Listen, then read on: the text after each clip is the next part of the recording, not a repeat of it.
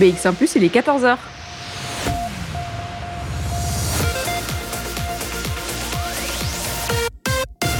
BX1 ⁇ Radio de Bruxelles.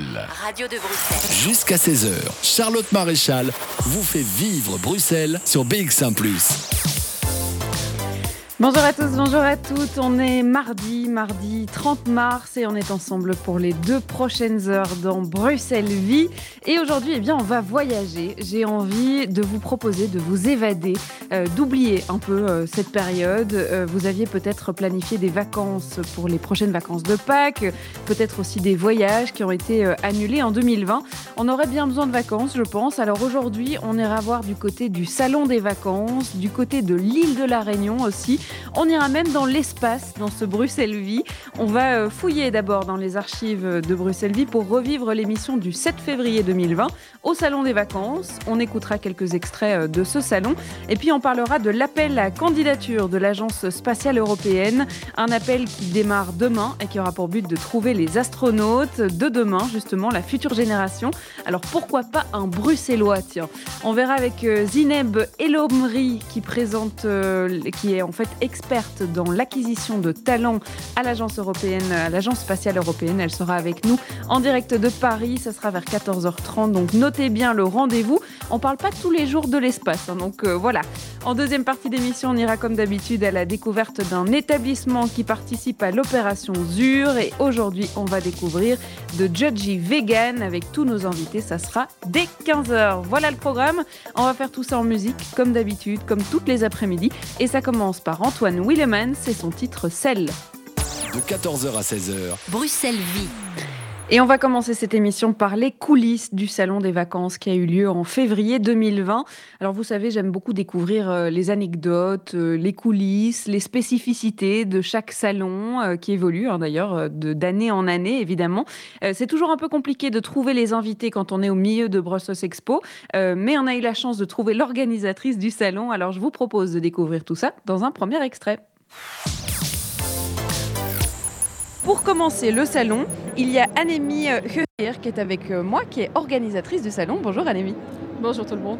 On est euh, ici en plein milieu du salon euh, du Hall 5, si je ne me trompe pas. hall 5, c'est l'un des trois halls du salon. C'est un grand salon des vacances. Alors, comment est-ce que ça se passe l'organisation? Et puis surtout, quelles sont les spécificités qu'on va découvrir cette année? Ben, donc en fait, euh, comme vous l'avez dit, effectivement, le Cuba est à l'honneur euh, cette année. Donc voilà, on fait plein de festivités avec eux, de la danse, de la musique, de la culture, euh, même du body painting en fait sur le stand de Cuba. on met écotourisme en évidence. Donc en fait, dans les trois palais qui sont les 3, 4 et 5, vous pouvez découvrir en fait plein de fournisseurs qui mettent en évidence des voyages qui respectent en fait le milieu et la nature. Et euh, voilà, on a plein de démonstrations, d'animations euh, à différents endroits, comme euh, podium musique et danse, un, théâtre de dégustation. Donc, je dirais, venez découvrir tout ce qu'il y a encore les prochains jours à venir. C'est la 62e édition de ce salon. Alors, il y a 62 ans, on ne voyageait pas de la même manière qu'aujourd'hui. Quand on pense à ces éditions, ces premières éditions et l'édition ici du Salon des vacances cette année, quel est le plus gros changement? Comment est-ce que vous voyez ces évolutions dans l'histoire? Je, pense qu'il y a 62 ans, je n'étais pas encore là. Donc, euh, voilà, non, il y, a, bien entendu, voilà, je pense, euh, c'est devenu en fait beaucoup plus accessible le voyage euh, à, je dirais, tout le monde. quand on voit l'évolution, par exemple, voilà, de partir en avion ou de, de, voyager tout court. Avant, ben, déjà, une étape à partir à la mer, c'était toute une, enfin, tout un voyage en soi. Maintenant, ben, on part à l'autre bout du monde pour aller comme, si on part en Espagne. Euh, qu'est-ce qui a changé ici? Ben, C'est que voilà, les gens recherchent vraiment des voyages plutôt en fait euh, les surportent, comme on dit, dans le bâtiment plutôt. Mais donc, euh, ils cherchent vraiment une, offre adaptée à leurs besoins. Et donc, c'est ce que font tous ces professionnels ici présents. Vous avez déjà parlé d'éco-responsable, d'écotourisme, puisque évidemment euh, c'est très présent sur le salon cette année. Ça l'est peut-être beaucoup plus que d'autres années, puisqu'on sait les mentalités changent. Alors comment est-ce qu'on s'adapte justement à ces mentalités qui changent très vite? Il y a un réveil écologique euh, des dernières années? Ben, je pense qu'en fait, les jeunes voilà, qui ont quand même manifesté pas mal euh, à Bruxelles et dans les autres villes ben, ont quand même réveillé tout le monde, que ce soit en fait le voyageur autant que voilà, les, les, tours opérateurs et les agents de voyage. Donc en fait, tout le monde est occupé à mettre plus de, par exemple, se déplacer en train, rechercher des solutions au niveau transport. Et donc aussi, voilà, je pense que tout le monde connaît le, le principe de Green Trip où effectivement vous allez compenser votre voyage en mettant voilà, un plus pour euh, compenser de façon écologique. Et c'est ce que font tous ces gens maintenant. Et je dirais, voilà, par exemple, Yoko qui est présent, euh, euh, c'est vraiment dans, dans le ADN de cette organisation. Et par exemple, Koning Alp, ben, ils disent carrément que ben, la seule chose de plus écologique, c'est de rester à la maison. Donc euh, ils vont vraiment très loin dans leur discours et ils mettent vraiment en place maintenant euh, des nouveautés qui euh, permettent de faire attention à la nature. Justement, c'est ces carbone, toute cette pollution qu'on crée quand on fait quand on voyage, en fait, quand on va loin, ça pousse peut-être plus de gens euh, à voyager euh, plus proche ou en tout cas euh, à moins prendre l'avion. Est-ce que vous le remarquez, ça, de, moins de personnes qui viennent chercher des voyages? Je pense qu'on n'en est pas encore là parce qu'en fait, le voyage représente quand même aussi l'apprentissage, l'échange, le fait de se rendre compte que ben, voilà, il y a de la pollution ailleurs et qu'on doit veiller à ce que la nature soit préservée. Je dirais, voilà, il y a des des expéditions euh, en Artan, Artan, euh, Antarctique. Antarctique, merci beaucoup. Euh, où je me disais au début, mais enfin, quelle idée d'aller faire des voyages là-bas. Or, quand on explique le concept et que ce sont en fait des, des chercheurs qui, qui, qui, vont avec des voyageurs là-bas pour expliquer, en fait, la parole est juste partagée avec d'autres gens et on comprend mieux effectivement l'intérêt de faire ce, ce, genre de voyage quand même. Donc voilà, est-ce qu'on on va plus utiliser l'avion? Non, je ne pense pas. Mais je pense qu'on doit juste réfléchir, est-ce qu'on doit le prendre pour des petits voyages? Est-ce que voilà, on doit juste avoir un peu le sens euh, critique soi-même par rapport à l'utilisation euh, de la voiture aussi. Hein. Je veux dire, voilà, euh, le vélo, ben voilà, il y a Vostravel qui est là avec des vacances à vélo, il y a des, des, voyages à cheval. Donc je pense que voilà, des alternatives, il y en a vraiment quand on veut partir d'une autre façon. D'ailleurs, euh, vous avez laissé beaucoup de place à ces nouvelles alternatives puisque euh, vous avez euh, presque un hall entier qui est dédié au camping et donc retour à la nature. Vous mettez d'ailleurs ce thème, la nature, le sport, très en avant cette année. Pareil pour la musique, la musique du monde. Alors la musique, c'est étonnant comme thème. Pourquoi comme thème musical? Je pense qu'en fait, lorsqu'on entend, hier par exemple, on a une soirée cubaine, ben, je pense que voilà, quand on sent Cuba et on entend la musique et en plus on voit danser les gens, ben, on se sent déjà un peu en vacances. Quand on entend, quand on entend c'est la même chose, la salsa, je veux dire, automatiquement le lie en fait à un pays.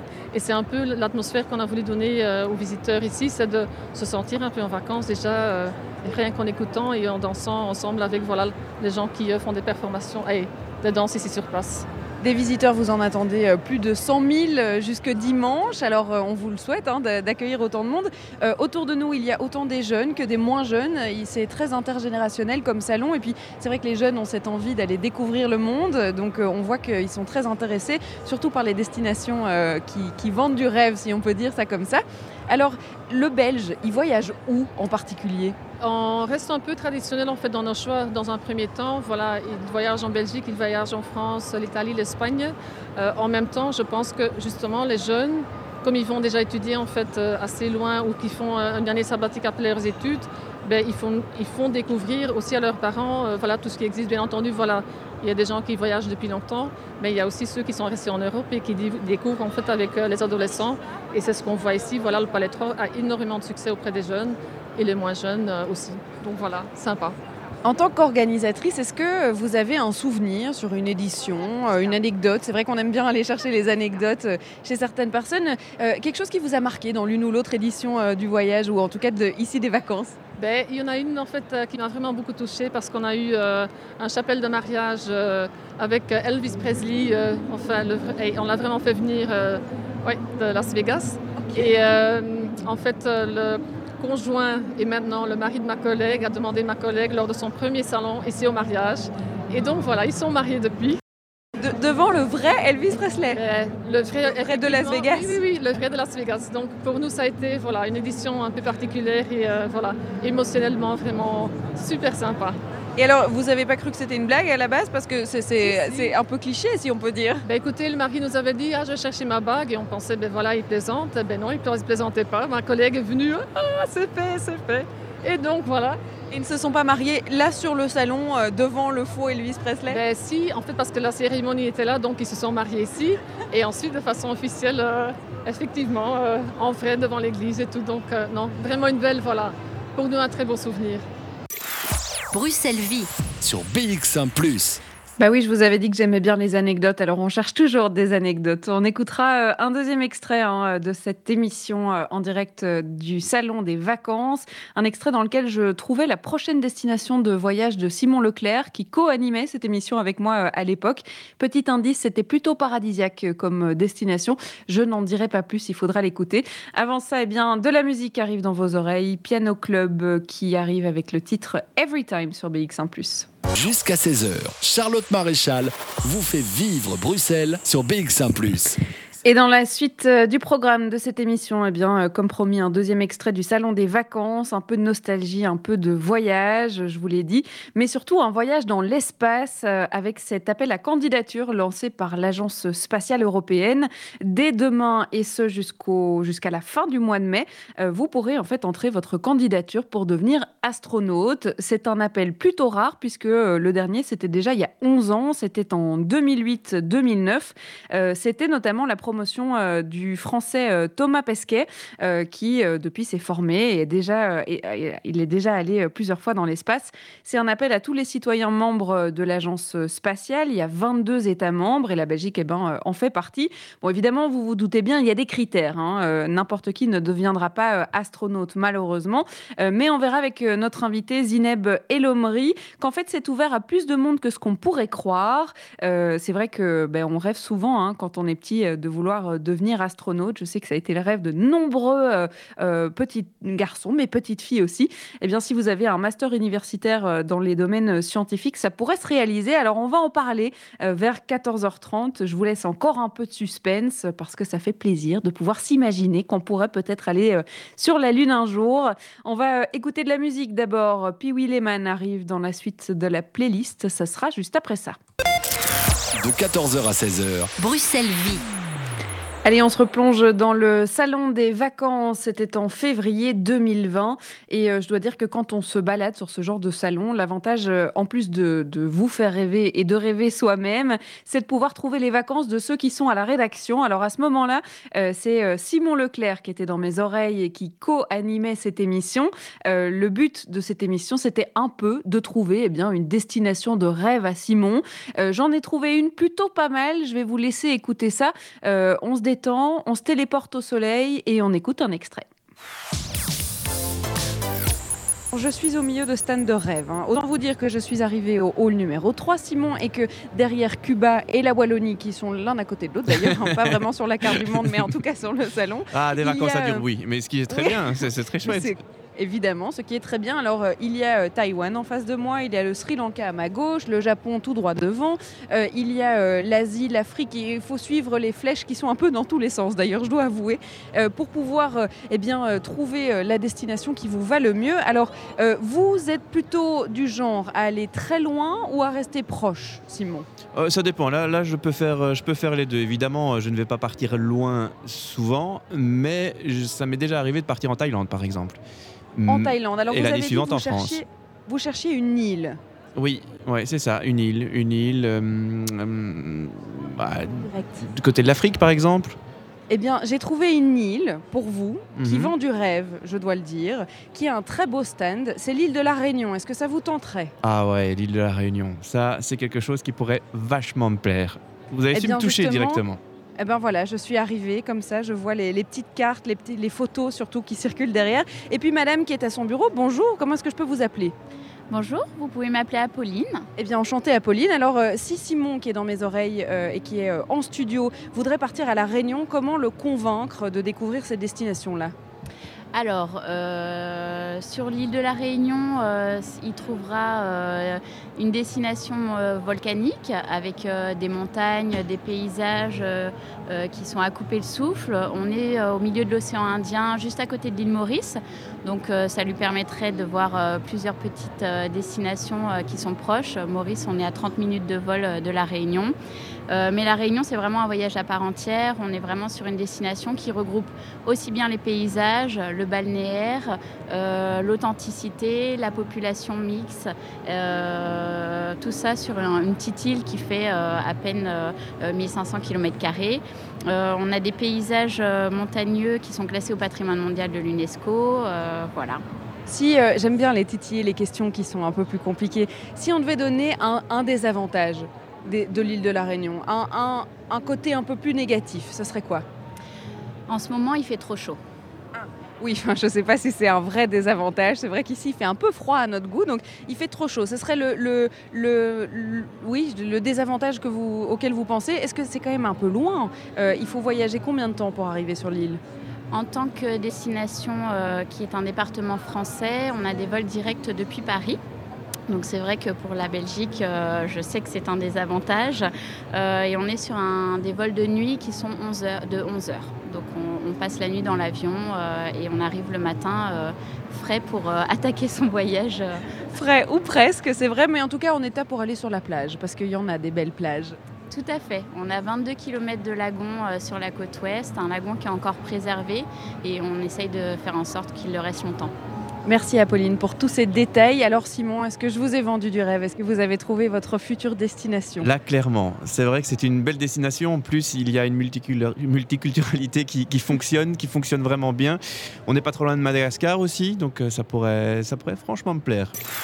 Bruxelles Vie sur BX1 ⁇ Bon, petit clin d'œil à, Simon Leclerc si euh, il nous écoute. C'est vrai que c'est un peu sadique de ma part, j'en suis désolée. J'aurais pu vous choisir euh, des extraits où on parlait euh, de camping en Belgique. C'était le cas hein, d'ailleurs. Bon, ce serait plus adapté à, la situation du jour, mais ça fait du bien aussi de s'évader, de s'imaginer sur la plage, une grenadine à la main, sous un soleil de plomb.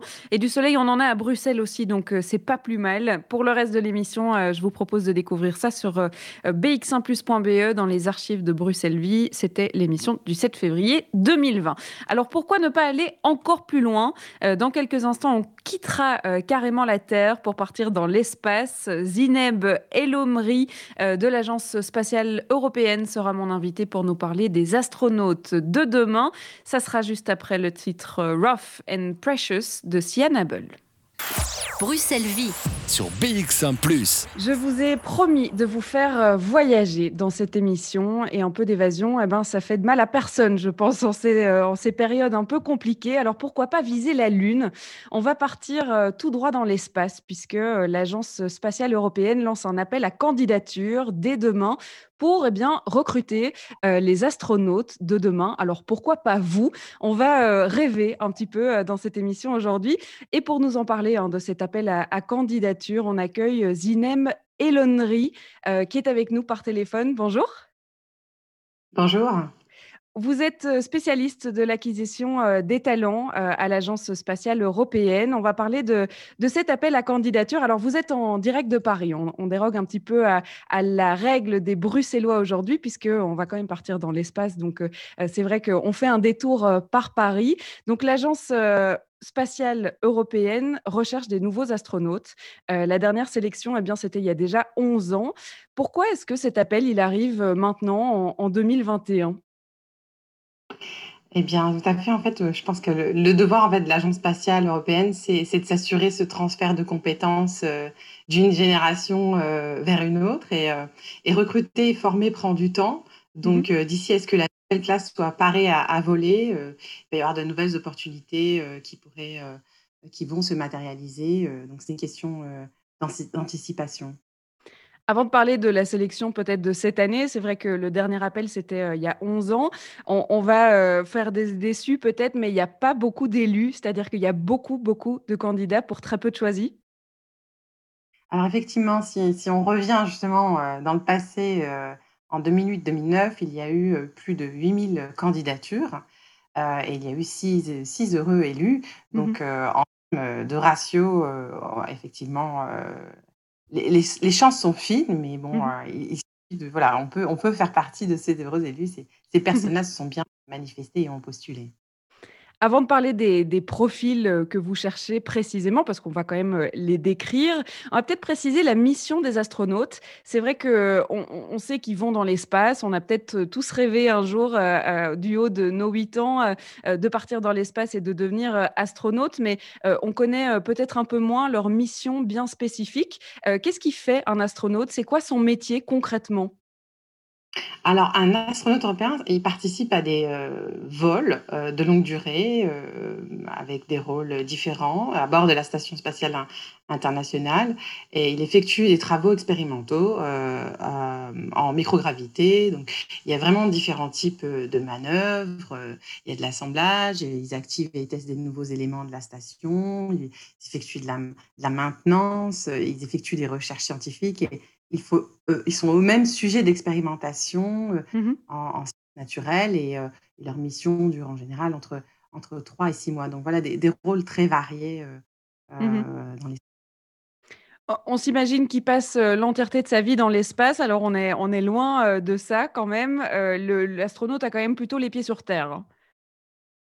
Exactement, heu, en en fait, il faut savoir que l'astronaute passe plus de temps sur Terre que que que dans l'espace, heu et donc en fait, l'astronaute passe énormément de temps en en en formation et et et donc voilà, donc heu, on va dire que, heu, il faut s'attendre quand on devient astronaute, à ce que l'on effectue, environ 2 vols, donc on va dire, entre un an, un an et demi, 2 ans, dans l'espace sur une sur une carrière, Mmh mh. mais bon, le rôle d'astronaute, heu heu, sont très variés, hein, heu, les Mmh activités dans l'espace, c'est une partie parmi tant d'autres, heu de missions.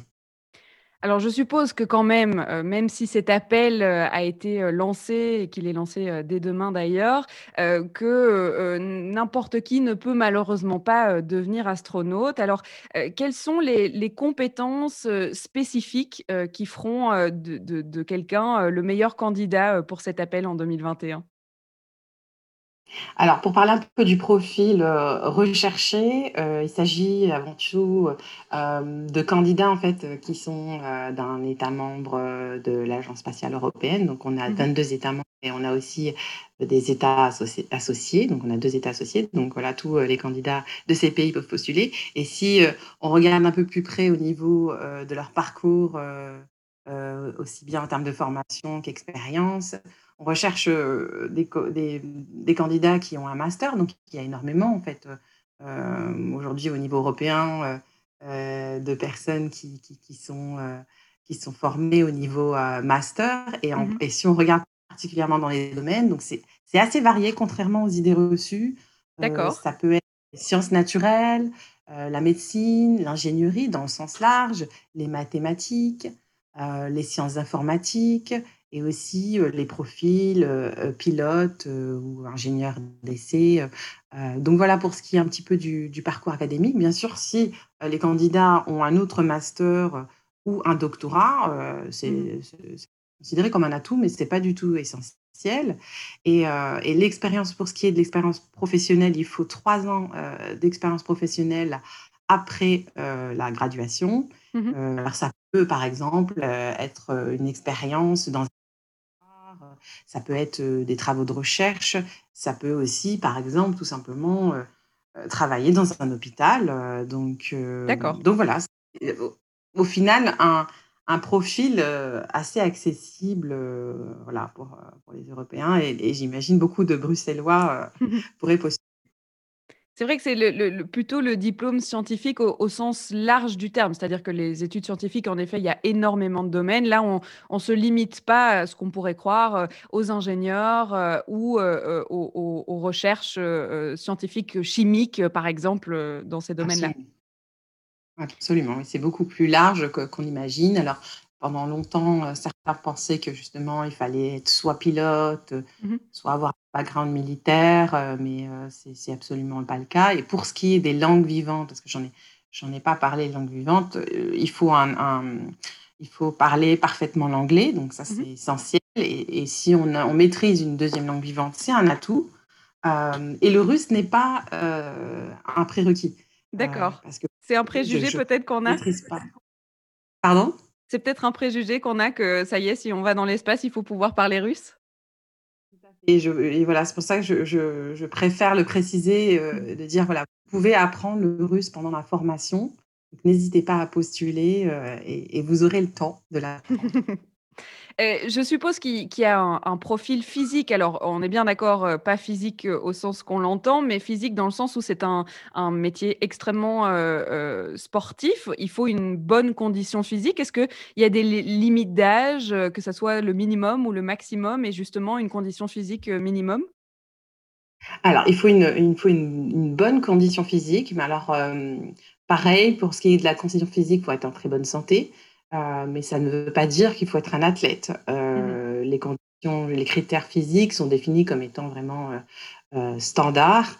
Et, donc voilà, inutile de s'imaginer, mmh voir vraiment braver des efforts physiques extraordinaires. Oui, effectivement, mais le profil est quand même accessible à, de nombreuses personnes. On va évidemment parler. Non, allez-y, oui et pour ce qui est de l'âge, alors regarde, il n'y a pas de limite, en termes, de minimum. Mmh pour le maximum, les candidatures, en fait, on peut postuler jusqu'à 50 ans, ce qui permet, en fait, aux candidats de pouvoir, pouvoir voler deux fois au moins dans leur carrière. D'accord, oui, c'est vrai qu'on parlait de du temps espace-terre et c'est vrai que si on imagine pouvoir voler deux fois dans sa carrière, c'est, heu, on passe beaucoup moins de temps, heu, dans l'espace, heu, que sur terre. Alors on va parler, des profils, spécifiques que vous cherchez, pour cette année. Peut-être que vous aviez déjà en tête, un certain, profil. On va en parler dans quelques instants. Zineb Elonmri, heu, vous représentez donc, les ressources humaines à l'Agence spatiale européenne. On va faire une courte pause et on en parlera juste après ça. Jusqu'à 16h, Charlotte Maréchal vous fait vivre Bruxelles sur BX1 ⁇ On est toujours en direct, on est toujours sur la Lune et on discute de cet appel lancé euh, par l'Agence spatiale européenne qui est à la recherche donc des astronautes de demain.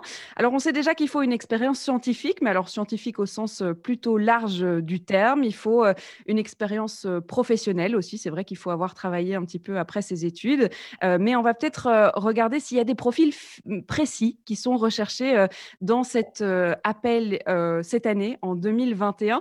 On est toujours en direct par téléphone avec Zineb Elomri, qui est donc spécialiste de l'acquisition des talents, hein, je le rappelle, à l'Agence spatiale européenne. Alors, est-ce que vous avez une idée prédéfinie de l'astronaute que vous recherchez par cet appel à candidature?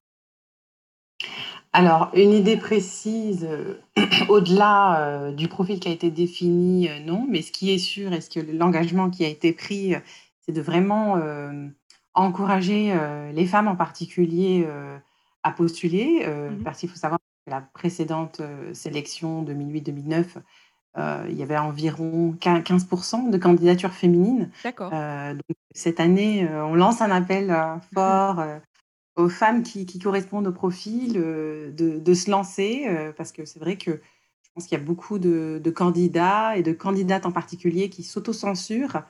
D'accord. Euh, pourquoi? Pour quelles raisons, par exemple?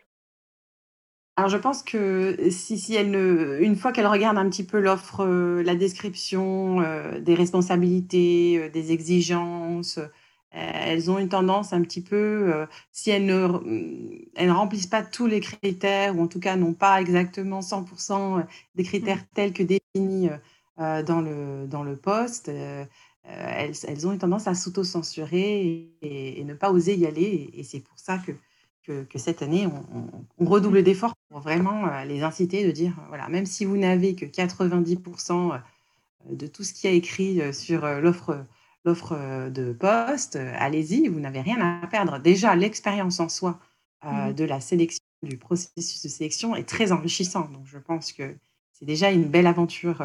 et, voilà, pourquoi pas y participer. Mmh C'est-à-dire que les femmes ont tout autant de chances d'être choisies que les hommes dans cet appel à candidature. Exactement, donc elles ont tout autant de chances. Il, faut savoir que la, précédente sélection, on, on avait 15%, et donc il y a eu une femme qui a été recrutée. Donc, j'ai envie de dire que, euh, en général, la proportion de femmes prédéfinit un petit peu euh, le nombre de personnes qui sont euh, mmh recrutées. On peut pas être plus divers que les personnes qui, postulent. Donc, c'est pour ça qu'on redouble d'efforts. Après, ça ne veut pas dire que les femmes vont avoir, à compétences égales, profil égal, on va avoir plus de chances mmh à astronaute qu'un autre candidat masculin. Donc, elles seront vraiment évaluées sur, sur la base de leurs compétences. Mmh donc ça, je, il y a beaucoup de femmes aussi qui, voilà, qui, qui, trouvent ça important en fait que voilà qu'elle ne soit pas que ce soit pas de la discrimination positive, mais vraiment basée sur la compétence. Donc ça, je pense que c'est important de, de le rappeler, de les rassurer, de dire voilà, si, si, si elles sont présélectionnées, si elles font partie, elles font partie du, du, processus de sélection et elles sont recrutées, c'est euh, sur leur mérite et euh, sur leur mmh profil. C'est vrai que c'est très important de le dire. Alors, on parlait de la, condition physique. C'est vrai qu'il il faut plutôt une bonne condition physique, même si l'entraînement est fait pour ça aussi. Hein. Il y aura effectivement des simulations avant de nous jeter dans l'espace. Mais qu'est-ce qu'il en est si j'ai un, un, handicap physique, par exemple? Est-ce que ça veut dire que je ne participe d'office pas à cet appel à candidature? Alors, il faut savoir que la particularité cette année de, cette, euh, d'ailleurs c'est une première, on va dire mondiale, euh, de cette euh, sélection, c'est qu'on lance un projet de faisabilité de vol par astronaute, on a appelé comme ça, mmh et donc en gros, on, lance un appel international, une coopération, et avec justement des volontaires, à étudier, évaluer la capacité à adapter l'espace à mmh certains handicaps physiques. donc, il a été jugé en fait que pour voler, il fallait vraiment pouvoir remplir tous les critères mmh psychologiques, de santé classiques, mais que donc le, handicap physique pouvait, pouvait être un élément qui pouvait être pris en compte. Donc, si, si vous êtes une personne en situation de handicap, euh, vous pouvez postuler, à savoir qu'il y a, euh, il a été défini justement pour cette phase pilote parce qu'on ne on sait pas vraiment euh, mmh si ça va être faisable. Hein. L'idée est vraiment de, d'ouvrir le débat sur quelque chose qui était peut-être inconcevable jusqu'à aujourd'hui, d'avoir quelqu'un en situation de handicap volé. Il faut savoir que Samantha Cristoforetti, qui est une de nos astronautes, euh, et j'aime beaucoup euh, sa citation et quand elle dit, en fait, finalement, dans l'espace, on est, on est tous mmh euh, handicapés parce que l'espace n'est pas fait pour, pour l'être humain, donc il a fallu l'adapter. Pourquoi pas pour les, pour les personnes en, situation de, de, handicap. Ce qui nous, ce qui nous bloque, finalement, c'est la technologie. Et la technologie, pourquoi ne pas l'adapter? Qu'est-ce qui, mmh qu'est-ce qui, qui, est vraiment problématique? Est-ce que ce sont les coûts? Donc, oui, effectivement, il y a, des questions de coût, mais est-ce que finalement, euh, il n'y a pas aussi un intérêt à ce qu'on euh, ait une approche inclusive et que l'espace appartienne euh, à, tous nos concitoyens? Et donc, voilà, cette idée, elle est partie de là. Et, l'idée, c'est d'avoir un ou plusieurs candidats qui feraient, qui intégreraient la réserve de candidats. Et, donc, à travers cette étude de faisabilité, euh, on puisse euh, voir euh, avec cette personne ce qui est faisable, pas faisable, avec les mmh partenaires internationaux et, avancer. Et, donc, ça a été limité à quelques handicaps physiques pour commencer, pour garantir un maximum de chances de pouvoir voler un jour, plutôt que de viser trop large et finalement d'évaluer trop de, trop de critères. Donc, voilà un peu l'ambition et on espère que, que ça aboutira. voilà une candidature du coup 2021 un peu plus inclusive, à plus de femmes peut-être, peut-être aussi d'inclure les handicaps physiques. on va peut-être revenir sur les, étapes hein, de cet appel à, candidature. Donc il sera lancé demain. comment ça va se passer concrètement? C'est-à-dire que est-ce qu'il y a d'abord un premier temps, c'est vraiment plutôt administratif. voilà, on choisit les candidats sur dossier. Et puis on a parlé de formation. Voilà, comment ça va se passer dans les étapes? Alors, pour ce qui est de la sélection, en fait, effectivement, euh, la sélection euh, commence euh, à partir du moment où justement les candidatures clôturent fin mai. Mmh et donc, ça, va durer entre un an et un an et demi. Donc, c'est un processus qui est quand même assez long.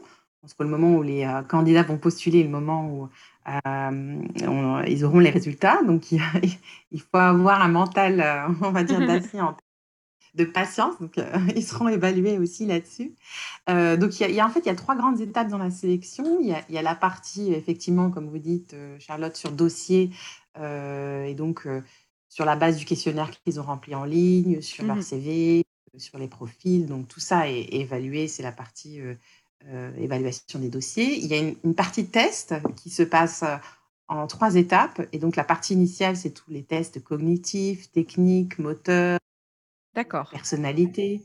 Et il y a aussi un sort d'assessment center qui suit, puis les tests médicaux et à la fin, justement, en, fin de parcours, euh, si euh, ils arrivent, ils ont la chance d'arriver à ce niveau-là, c'est les interviews euh, devant un jury et au final, le dernier interview devant le directeur général de l'Agence spatiale européenne.